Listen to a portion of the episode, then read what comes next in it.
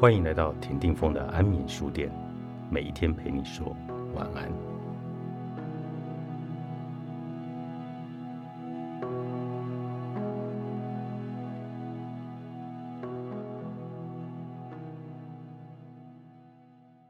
万事万物都有什么最终的目的吗？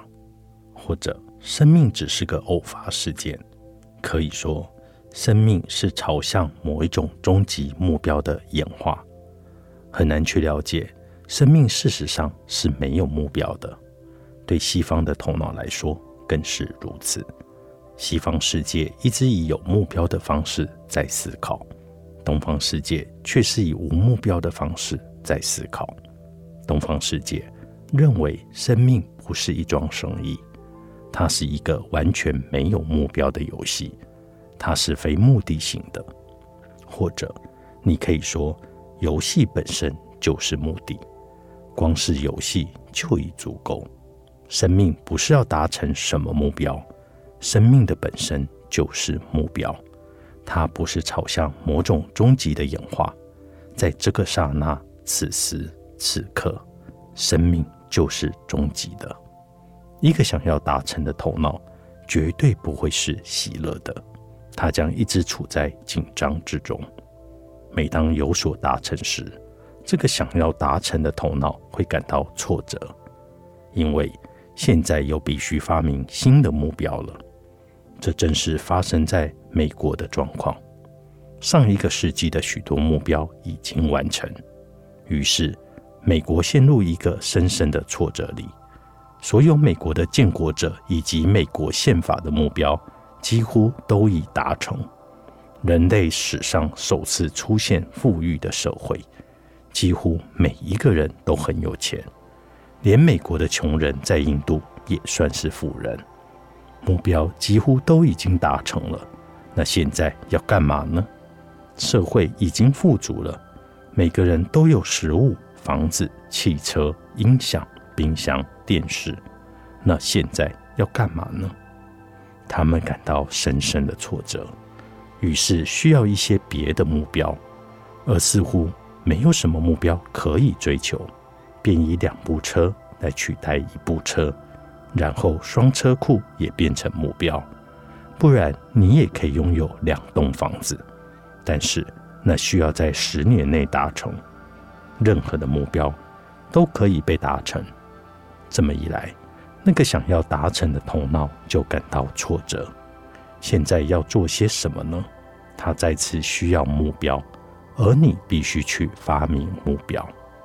因此，当今全部的美式企业都依赖着目标的创造，带给人们目标，就是广告业和全部的企业都在做的事：创造目标，引诱大众。现在这就是目标，你必须拥有它，否则生命就没有目的。他们开始在追逐。因为他们有一个想要达成的头脑，然而，他要引领我们到哪里去呢？他带来了更多更多的神经紧张。唯有非成就取向的头脑能够宁静祥和，但也唯有在无目标的广大环境下，无所求的头脑才有可能发展。倘若整个存在都处于无目标之中，那么。你就没有气球目标的必要了。这么一来，你就可以游戏、欢唱和跳舞，你可以享受爱和生活，而且没有必要去制造任何的目标。此时此地就是这个刹那，终极就是当下。如果你可以，终极就能够进入你，但是在这里你是缺席的。你的头脑一直处在未来和目标里头，生命依然无目的，而这就是生命的美。倘若有目的，生命会变成手段，那就没有举足轻重了。生命不是一桩生意，而是一场游戏。在印度，我们称之为里拉，里拉的意味就是宇宙无限的游戏。仿佛是神在游戏，能量洋溢着，不为什么目的，只是享受本身，只是个游戏的小孩。能有什么目的呢？追在蝴蝶后面，在沙滩上收集彩色的石子，在阳光下舞动，在树下奔跑，拈花惹草，有什么目的呢？去问小孩子吧，他会望着你，好像你是傻瓜一样。目的本来就是不需要的，你的思维已经被腐化，大学、专校、教育、社会腐化了你。他们深深的腐化了你的内在，认为除非事物有所目的，否则就是没有用的。于是，一切都必须有一个目的。小孩不为什么在玩耍，倘若他能够说明，顶多会说：“因为我觉得很好，跑跑跳跳让我觉得更有活力。收集花草，我很享受，而且欣喜若狂。”但就是没有目的，而行动本身就是美妙的、狂喜的，变得活生生的，这就足够了，不需要任何的目的。夫复何求呢？难道活生生不能让你感到满足吗？情况就是如此。只要想想你是一个石头就够了。你曾经是，因为许多人仍旧是个石头。你过去的某一世一定曾经是个石头。想想你是一棵树，你一定曾经是一棵树，一只鸟，一头野兽，一只昆虫。那么再想想，你身为人，有着一切的意识、警觉、高峰、高潮的可能性。对此，你并不满足，你需要目的，否则生命就没有出息。就是这样的思维。被经济学家、数学家、神学家腐化了，因为他们全部都在谈论目的，所以腐化了你的头脑。他们说，做一些会有成就感的事，别做那些太理想化的事。但是我要告诉你，越是享受没有用的事情，就会越快乐。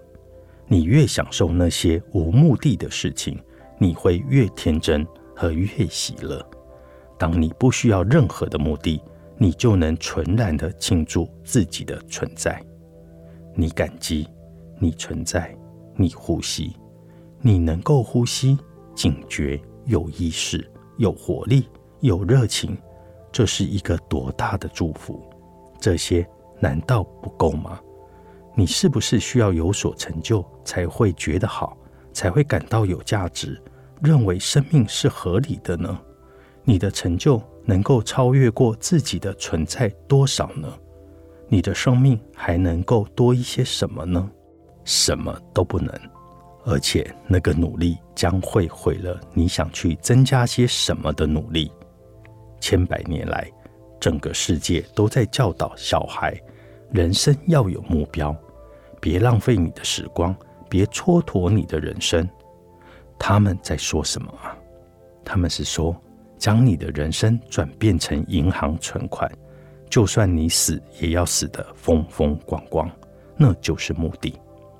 东方的观点是富饶的过活，西方的观点则说以一个富翁的身份死去。这两者完全不同。假如你要富饶的活，必须活在此时此地，一个片刻都不能错过。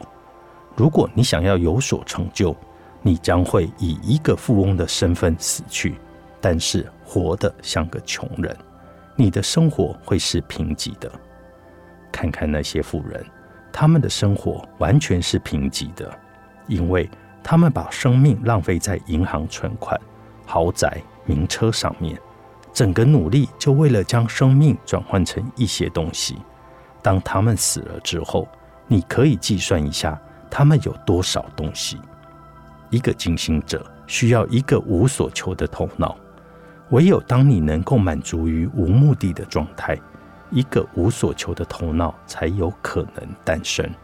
试着去了解整个宇宙无尽的游戏，同时去成为它的一部分。不要严肃，因为游戏绝对无法严肃。采取玩笑般的严肃，别真的严肃。那么当下这个片刻。就能够变得富足起来。当下这个片刻，你就能够进入终极的境界。奥修说男人，作者奥修，活禅出版。